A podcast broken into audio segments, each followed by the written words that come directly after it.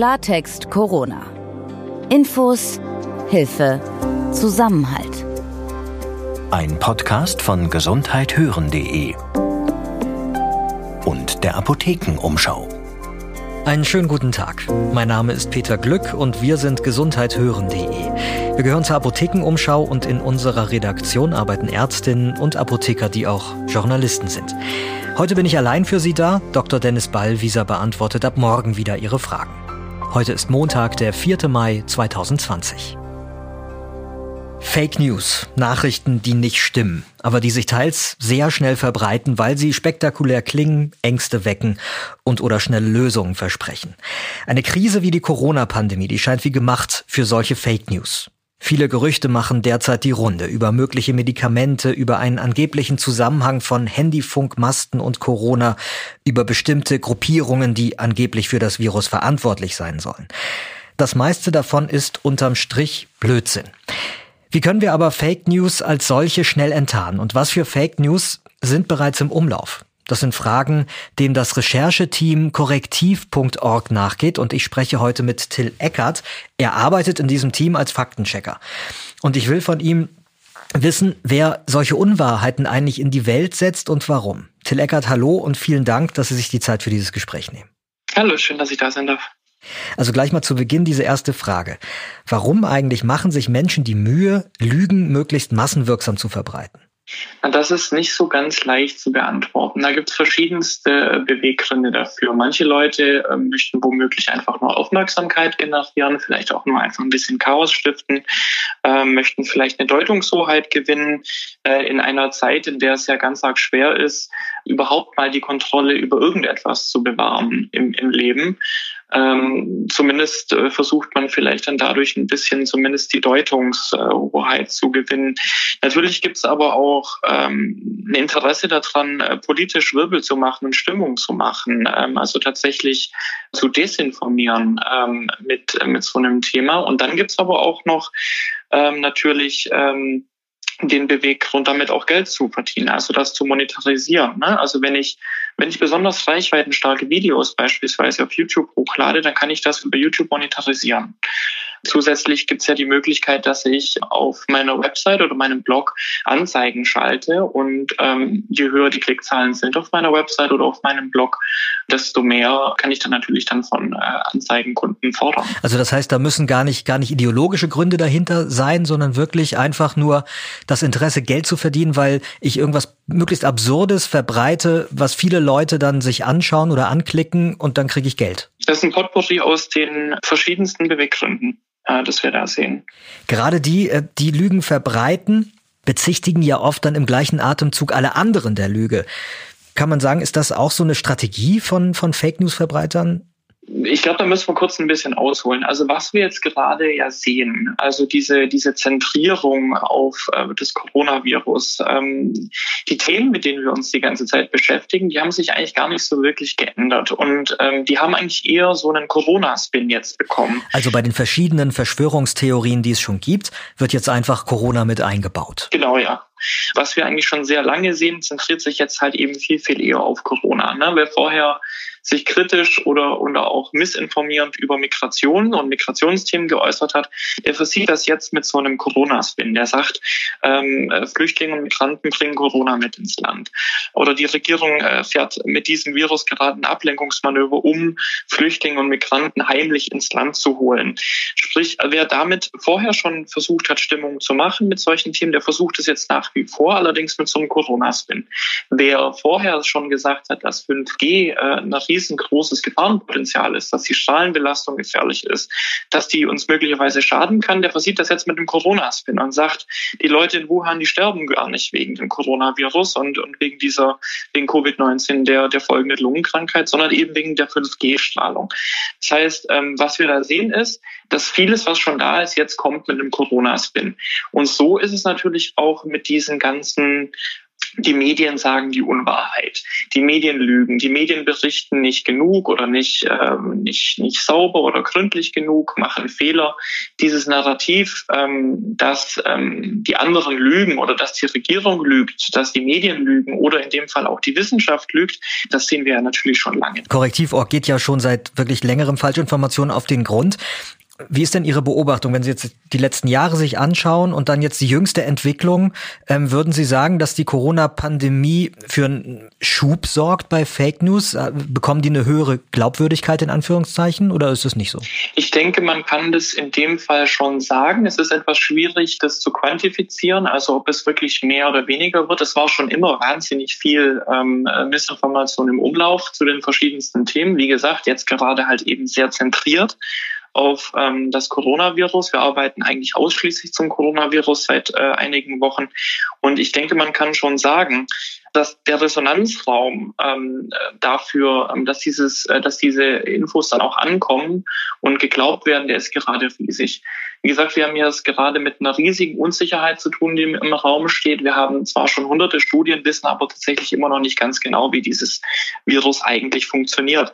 Sprich, ähm, da gibt es ganz arg viel Unsicherheit im Raum und insofern ist natürlich auch der Raum riesengroß, wo solche äh, Missinformationen wirken können und ähm, sich dann auch verbreiten können. Leute wünschen sich natürlich immer eine leichte ähm, und einfache Antwort auf viele Themen. Und so entsteht dann vielleicht das, was wir gerade sehen, nämlich dass eben wahnsinnig viel sich verbreitet, auch an Verschwörungstheorien äh, und, ähm, und so weiter. Wenn Sie das so genau beobachten, können Sie sagen, was so Ihr am meisten verbreitete Fake-Nachricht in den vergangenen Wochen war?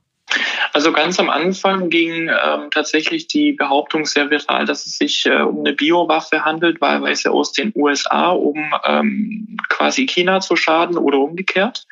Das ist natürlich eine, eine völlig unbelegte ähm, Behauptung oder fast schon, äh, sage ich jetzt mal, eine verschwörungsideologische Theorie ähm, die da verbreitet wird, unter anderem ähm, auch schon in Landtagen in Deutschland schon verbreitet wurde ähm, von Abgeordneten dann geht immer noch rum, dass sich das hier gerade alles um ein großes Ablenkungsmanöver handelt. Ne? Also dass das ganze Virus womöglich gar nicht äh, existiert, ähm, dass die Pandemie nicht existiert ähm, und dass das jetzt gerade nur da ist, um uns, äh, wie gesagt, irgendwas unterzujubeln oder dass die Regierung eben irgendwelche äh, Maßnahmen jetzt durchpeitschen kann oder dass die Wissenschaft Geld verdienen kann dadurch.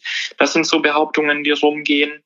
Dann gibt es natürlich ganz arg vieles zu möglicherweise so Hilfsmittelchen, ähm, dass man sieht. Es ging eine lange Zeit mal rum, dass man Vitamin D äh, in hohen Mengen oder Vitamin C in hohen Mengen zu sich nehmen sollte, weil das die, äh, das Risiko vermindert, sich mit dem äh, Virus anzustecken. Es geht ganz arg viel dazu rum, ähm, wie ähm, dass die Masken, äh, die Gesichtsschutzmasken scheinbar gefährlich seien, dass man zu viel CO2 einatme ähm, wenn man die trägt. Ähm, also Sie sehen, da geht eine ganze Menge rum. Das reicht von ganz arg groß bis also teilweise wirklich verschwörungstheoretische Elemente mit drin, bis, bis ins wirklich Kleine und ins Detail rein und auch wirklich bis so teilweise in so lokale Gebiete rein. Ähm, also das ist äh, sehr, sehr vielfältig, was man aus sieht. dem Aus dem Weißen Haus kam ja auch die Anregung, darüber nachzudenken, sich ein Desinfektionsmittel zu spritzen zum Beispiel. Genau, oder ähm, die immer wiederkehrende Behauptung auch von Donald Trump, dass das ähm, ja aus dem Labor stammt, äh, wofür es zum jetzigen Stand ähm, keine, keinerlei Belege gibt. Was ist denn so das Absurdeste, was Sie im Zusammenhang mit dem Coronavirus gelesen haben? Na, ich denke mal, dass die Biowaffe da schon recht weit oben äh, rangiert, aber allerdings natürlich auch diese ganze 5G-Angelegenheit, ähm, die wir, ähm, wie wir ja gerade beobachten können, sich auch ins reale Leben ähm, äh, überträgt. Ne? Also wir sehen ja schon erste Anschläge auf 5G-Masten äh, in England und so wie ich das jetzt am Wochenende mitbekommen habe, es war jetzt wohl auch einen ersten in Deutschland. Das zeigt uns halt einfach mal, dass diese Gerüchte ja nicht nur im Netz bleiben, ähm, sondern sich tatsächlich auch aufs reale Leben ähm, dann ähm, auswirken können und auf unser Miteinander. Genau, wie ist denn da Ihr Eindruck? Wie weit reicht die Verbreitung all dieser Nachrichten mittlerweile in die Gesellschaft hinein? Was ist da Ihr Eindruck? Also es erreicht ja nicht mehr nur Rechtsextreme und harte Verschwörungstheoretiker. Ja, also wir, wir sind da jetzt an einem äh, tatsächlich an einer Situation angelangt, wo die Missinformation äh, zu dem Themengebiet nicht nur in, in, in Bubbles bleibt, so wie wir das lange beobachtet hatten in unserer Arbeit davor.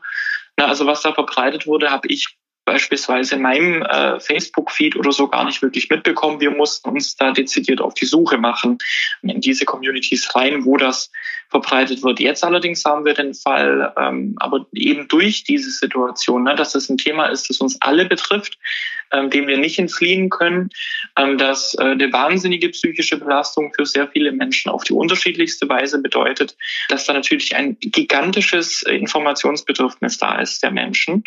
Ähm, und insofern das natürlich ein leichtes ist, Menschen damit zu erreichen. Und wer auch immer da behauptet, er habe, er habe hier ähm, die heißen Insights oder habe irgendwelche geheimen ähm, Dokumente vorliegen und da dann eine Sprachnachricht auf WhatsApp aufnimmt und das dann weiterschickt, ähm, dann äh, ist die Möglichkeit wahnsinnig hoch, dass das halt eben sehr, sehr weit verbreitet wird. Nun Beispiel, einige der ersten YouTube-Videos, die ähm, die da so verbreitet wurden. Am Anfang, das war noch im Januar, ironischerweise wurde da quasi eher Panik geschürt, wo sie noch nicht wirklich angebracht war aufgrund der Beleglage. Das hat sich jetzt ja einmal um 180 Grad gedreht, dieses mhm. Narrativ. Jetzt sagen ja die Leute, ähm, man will äh, nur Panik verbreiten oder schüren und es sei nicht so schlimm. Am Anfang war das genau der gegenteilige Effekt. Ähm, dieses Video hat sich wahnsinnig oft verbreitet. Ähm, das hat äh, in meiner Familie viele Menschen verbreitet. Ich habe das selbst gesehen. In Berlin hat mir das ein Uber-Fahrer vorgespielt, der das in einer Gruppe ähm, auf WhatsApp weitergeleitet bekommen hat. Also also da höre ich raus, es geht immer darum, da wird uns was verheimlicht. Egal wie man es dreht. Das ist das, was zieht, oder? Das ist ja ähm, ein Element, womit Verschwörungsideologien ja immer schon spielen. Ne? Da wird eine große Erzählung aufgemacht. Ähm, also quasi diese Erzählung von ähm, das hier ist alles ähm, Panikmache und ähm, das ist alles nicht echt. Und das ist ja quasi wie eine ganz arg große Lückengeschichte, die da dadurch entsteht.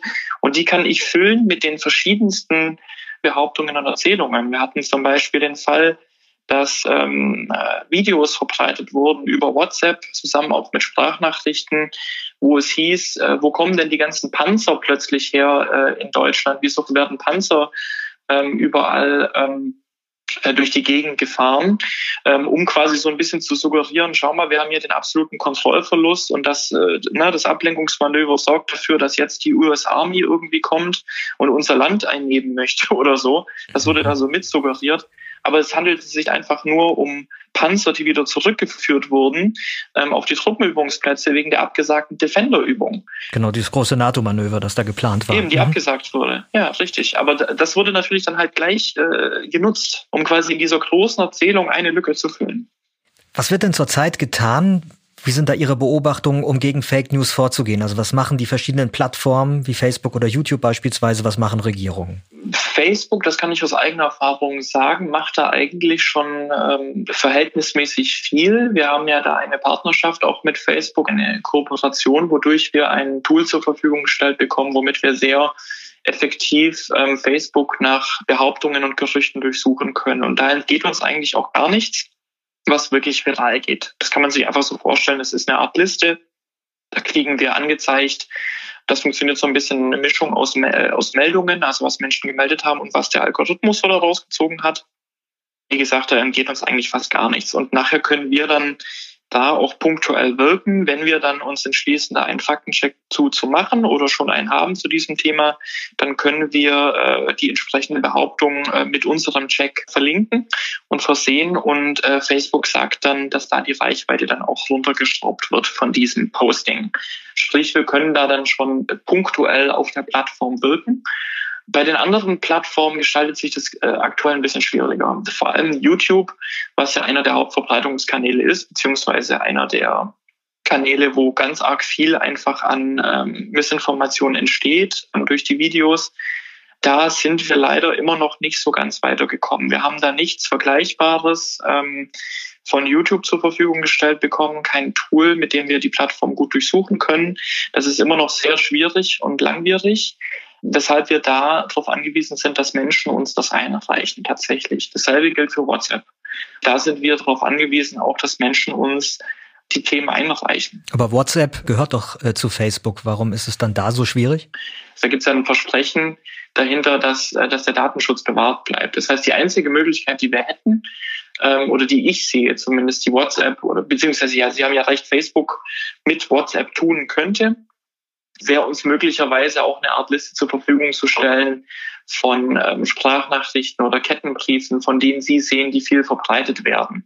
Ich denke, da müsste es irgendeine Möglichkeit geben, dass wir zumindest mal quantitativ sehen, was verbreitet wird und nicht äh, von wem oder so. Aber da könnte ich mir vorstellen, dass da noch Luft ist und was passieren könnte von WhatsApp. Aber das ist ähm, spekulativ, Zukunftsmusik. Ähm, da rührt sich WhatsApp in der Richtung noch nicht. Und wenn wir auf die Regierungsseite schauen, wie ist da Ihr Eindruck? Wird da mehr getan? Ja, die Frage ist ja so ein bisschen, was ist denn der Wunsch, da getan zu werden? In meinen Augen ähm, ist es ja so, dass die Regierung auf gar keinen Fall in die Rolle irgendeines äh, Zensors kommen sollte. Ne? Wir bewegen uns ja da in einem sehr delikaten Bereich von auch Meinungsfreiheit und Meinungsäußerung und so. Also ich sehe da schon die Plattformen mehr in der Pflicht. Das heißt, was die Regierung oder beispielsweise auch Europa tun sollte, tun kann, ist natürlich einen Druck aufzubauen auf die Plattform. Also die Plattform quasi dazu zu bewegen und zu sagen, guck mal, ihr seid hier öffentlicher Raum und äh, aber dazu gehört natürlich auch einiges. Ne? Man muss man muss da ja auch belegen, wie gefährlich das möglicherweise ist oder so, äh, ne? dass es eine, dass eine Gefahr darstellt ähm, für die Gesellschaft und so. Und das ist alles nicht ganz so einfach. Vielleicht so als kleinen Service für unsere Hörer. Gibt sowas wie das kleine Einmaleins der Fake News Enttarnung? Also wie erkennt man Fake News? Haben Sie da Tipps, die Sie unseren Hörerinnen und Hörern mitgeben können? Nummer eins, immer nach der Quelle fragen. Ähm, und das gilt für alles. Für, für Dinge, die ich im Netz sehe, das gilt aber auch ähm, im Analogen. Bei Dingen, die uns unsere Familie weiterleitet, immer nachfragen, wo kommt das her und ist diese Quelle seriös?